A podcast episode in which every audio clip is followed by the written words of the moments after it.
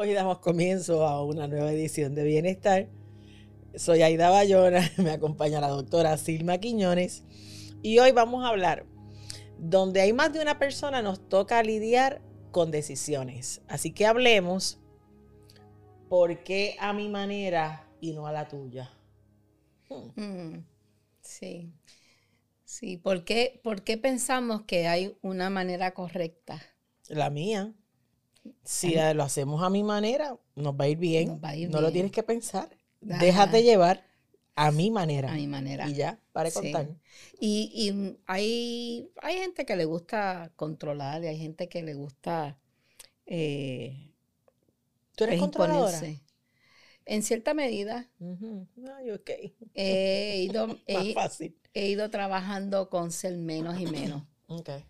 Eh, con abrazar o, estar receptiva a otras maneras. Qué bueno, mira qué lindo le ha quedado eso para abrazar. Abrazar, ¿verdad? En vez de someterme, que es lo que uno, lo que cuando tenía mucho menos años decía, no me voy a someter. Porque es como yo, yo entiendo que es. Encontraste en la palabra abrazar una manera de reconciliarte con que otro te mande. No. Para que salga su resistencia. Te estoy vacilando. Puro vacilo. No, no, no. Que otro hablando en serio. no, no, jamás, jamás. No, pero hablando en serio. ¿Por qué a mi manera y no a la tuya? ¿Por qué a mi manera? Vamos a empezar por por qué a mi manera. a mi manera. A mi manera. una, una canción, ¿verdad? Sí, a mi, sí, sí. A mi, manera, a mi manera. A mi manera. Porque nosotros hablamos de lo que es eh, idiosincrático es una palabra como de domingo. Idiosincrático quiere decir que hace sentido para mí, desde mi experiencia, desde mi manera de ver la vida, el mundo, quien yo soy.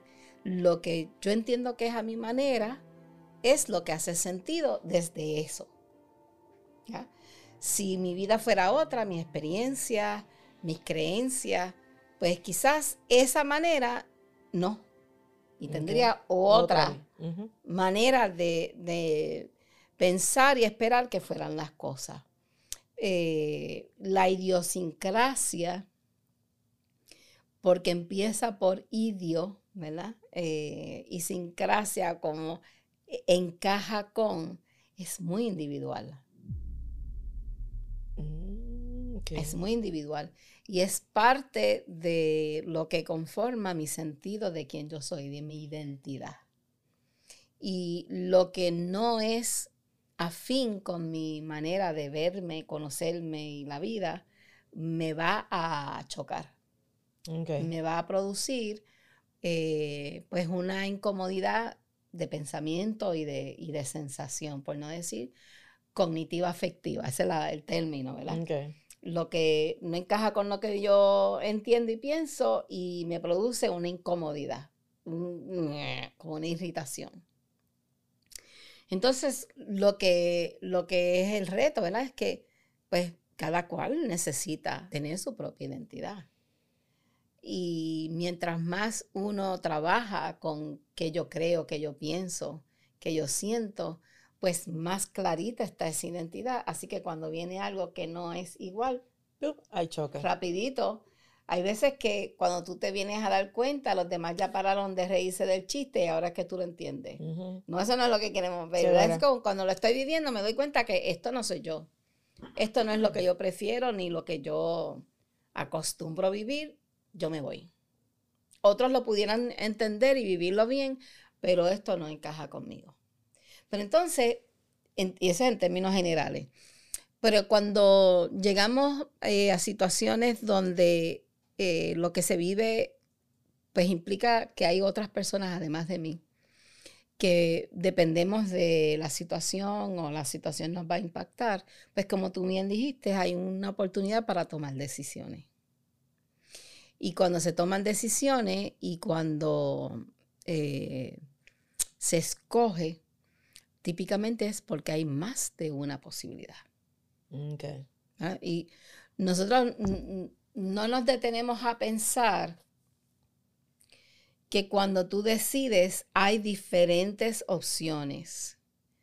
La persona que es más idiosincráticamente eh, rígida. Rígida, ah, qué bien, te quedó. Eh, no ve las otras opciones. Lo que ves su opción. La que, la que, la que le hace sentido. Exactamente. Con la que se siente cómodo. Exactamente.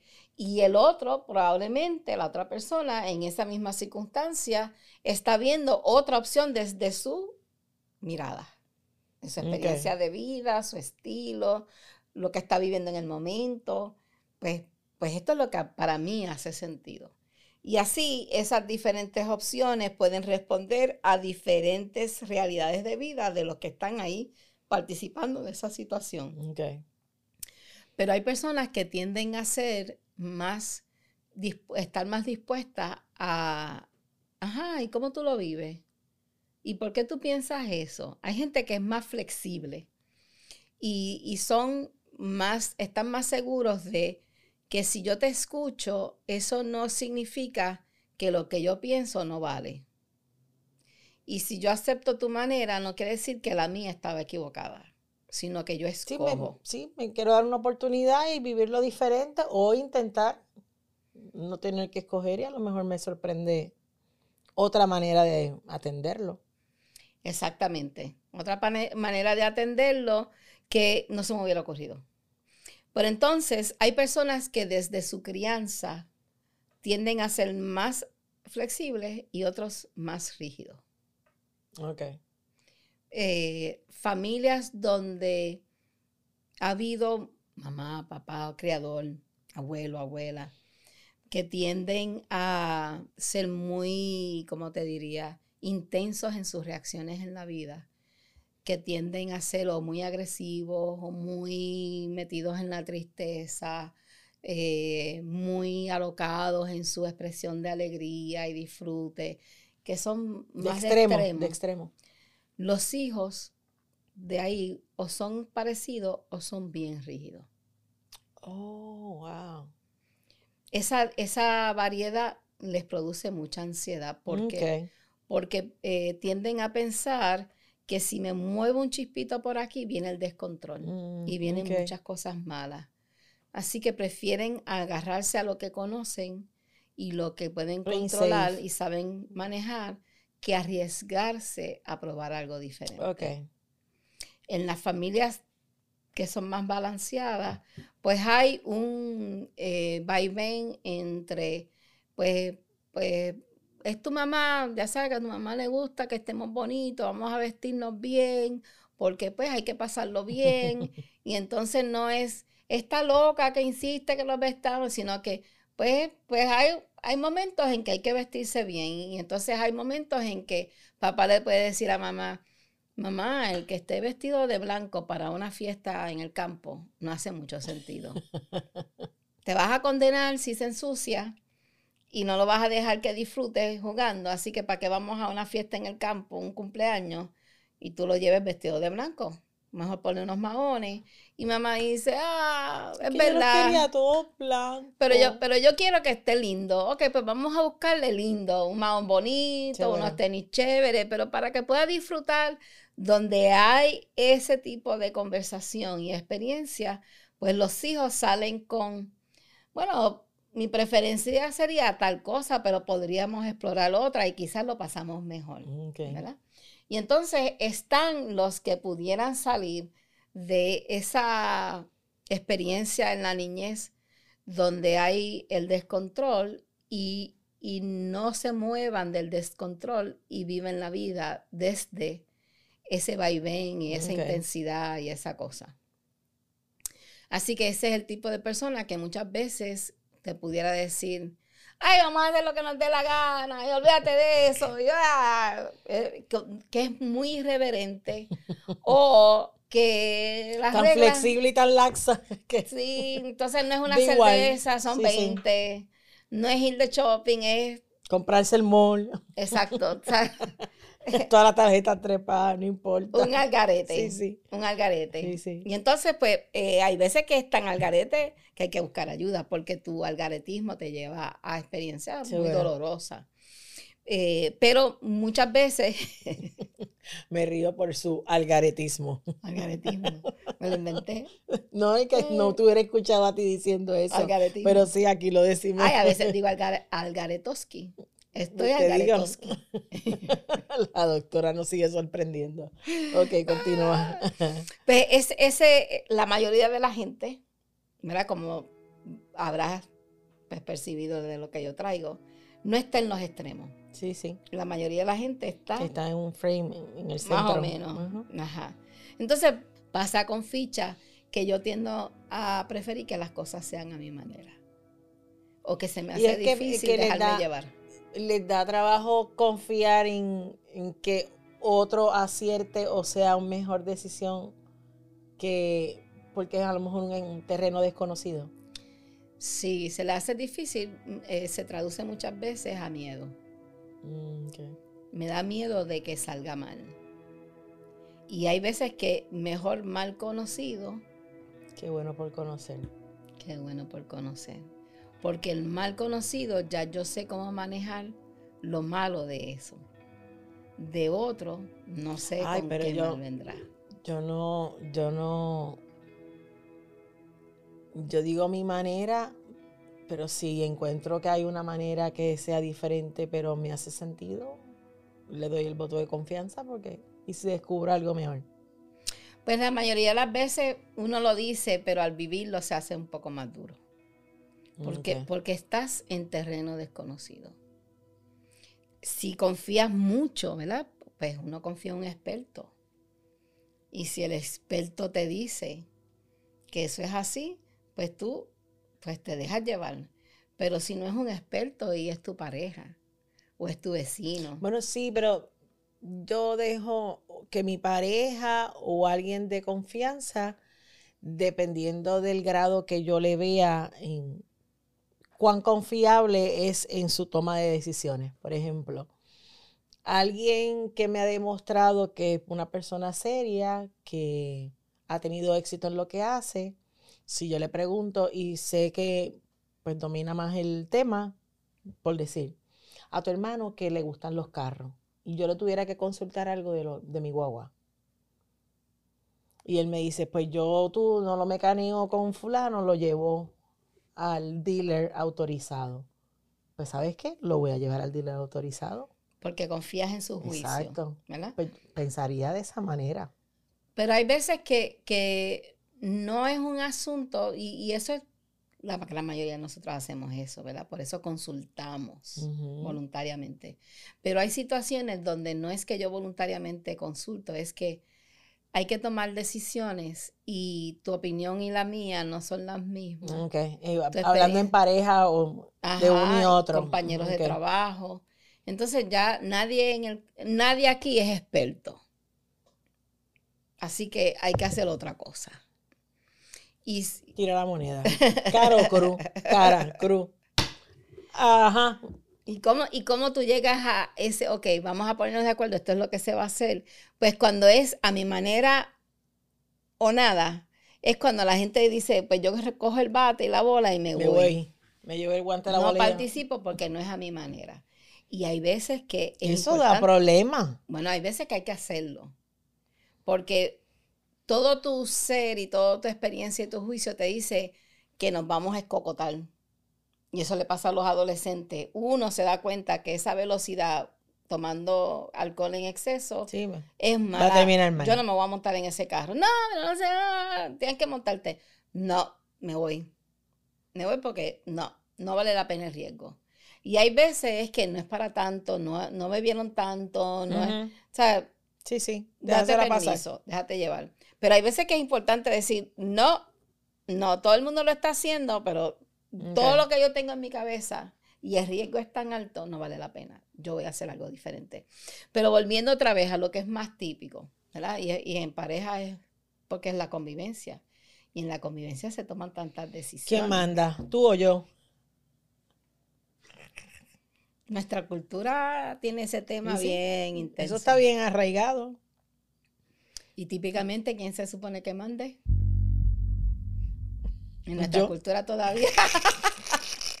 Mando yo. Los hombres. en otro sitio mandan los hombres. no, no, no. Ahí tú te desvías de la cultura. No, no, no, tranquila. Pero, pero, esa, pero sí, sí, es difícil. La es gente un reto. piensa que, que debe haber una figura de autoridad y esa figura de autoridad puede escuchar a todo el mundo, pero finalmente es quien toma la decisión. Sí, sí, sí. Yo, uno lo ve mucho. Eh, y ya no, ya, ya las mujeres, si yo tengo que trabajar como tú, si yo, yo tengo las mismas responsabilidades, si yo soy tan inteligente, si es entre opinión y experiencia, lo que sea, pues... Es más, te voy a confesar algo. Yo a veces cuando veo algún hombre que le estoy sugiriendo algo y le veo la resistencia y tratando de imponer, es como, mm, lo resiento, tú sabes. Sí, ¿a base de qué? Ajá. ¿Qué, ¿Qué, tú me puedes demostrar diferente como para que yo confíe en tu criterio? En la decisión que tú me sí, estás Sí, en la decisión que estás queriendo imponer. Sea en un trabajo, como no. Así que. Sí, y eso es diferente a, a, yo no me dejo llevar por nadie. Y me siento incómodo cuando otra persona toma la decisión por mí. Okay. Esas son cosas diferentes. Sí, sí. Entonces, lo que, lo que, por ejemplo, en el mundo del trabajo, para romper esas, esas eh, paredes y que fluya el explorar opciones diferentes, cuando queremos hacerlo diferente o llegar a, a unas experiencias diferentes porque estamos tomando decisiones diferentes, ¿verdad? Si no queremos seguir haciendo lo mismo, eh, pues se hace el brainstorming, uh -huh. ¿verdad? Donde, ok, cualquier, cualquier idea, cualquier sí, cosa. Sí, echarlas ahí en el cajón o tirar todas las posibles ideas para ver entonces dónde está el consenso, por dónde va el, el grupo de trabajo. Sí. Y si lo que tú quieres es eh, mantener lo que pues es importante y tú tienes esa responsabilidad, pues sentirte cómodo con decir, yo sé que los demás piensan diferente, Seguro. pero mi decisión es esta y tengo la autoridad Sí, para hacerlo. Cuando un, se es líder, también ese es parte del rol. Así que, Del rol de líder. sí, sí, del Sí, líder. Es que escuché error. no, no, del es el rol, del- el del rol, rol. del, Y en líder. pareja, que estamos- Pareció como un trabalengua, ¿verdad? Sí. Como el rol el- el del rol. líder. No, no, No, el rol chino. del, del líder. Eh, cuando estás en pareja, pues obviamente, eh, si queremos seguir siendo partners, Seguro. compañeros de vida, eh, en ese proceso de tomar decisiones, pues es importante primero ver de, de qué tipo tú eres, o sea, hacia dónde tú te inclinas. Segundo, de qué estamos hablando. ¿Quién tiene experiencia, quién no tiene experiencia? Eh, y si es un momento de eh, ser creativo y no hay nada conocido, pues, ok, esta vez dale tú Sí, sí. y aprendemos los dos. Y si nos sale mal, pues sabe- sabremos más de lo que sabemos ahora. Es un proceso de aprendizaje. Y si nos sale mal, pues eh, no nos echamos culpas porque Sí, fue porque una decisión entre esa- los dos. eh, sí, porque al final eso es el, yo creo que es el reto mayor, ¿verdad? Porque si sale bien, eh, Ay, celebramos, pero cuando no sale bien, eh, no a veces sale- empiezan entonces a echar culpa. Ves que yo te lo dije, que tal cosa, y tú dices, diantre, pero no está hecho para esto, ¿me entiendes? No. no. No, y, y- y echar culpa es eh, negar que cuando se decidió tú estuviste de Exacto, acuerdo. si, si tomaron esa decisión, tú también estuviste de Y, acuerdo, si, así que y bueno. si te queda, el, ¿cómo es que es- dice el refrán? El que calla otorga. Sí, sí. si no levantas tu voz, si no compartes tu visión, pues no puedes decir fuiste tú porque en tu silencio me diste permiso. Eh, otorgaste, otorgaste licencia para que entonces otro ejecutara por ti. Sí. Así que ese es el reto. Sí, sí. Así que cuando llegamos a esos momentos que son más frecuentes de lo Sí, que uno sí. pensaría, pues eh, también una, una manera de aprender a cómo somos equipo y cómo estamos conscientes de lo que traemos a esa experiencia en términos de personalidad, de experiencia de trabajo, conocimiento. Y no simplemente decir, pues el macho de la casa es el que toma las decisiones y si se le va mal, pues allá él. Pues la hembra también toma las decisiones. Así que hoy. Y como pareja, tomamos la decisión. exactamente, sí, sí. como, equipo, tomamos la decisión. Jinx. Algo más que pues, creo que fue un gran tema. Eh, espero que les quede claro. Recuerde que nos pueden escribir a info para preguntas, sugerencias. Recuerde eh, buscarnos en Spotify, en Apple. Compártalo, déjele saber a compañeros de trabajo, a los amigos, para que esta comunidad pueda crecer y que sigamos este, ayudando a otras personas. ¿Cómo es que dice la gente? Dale like. Dale like, dale, share. Así que suscríbete. Será hasta la próxima.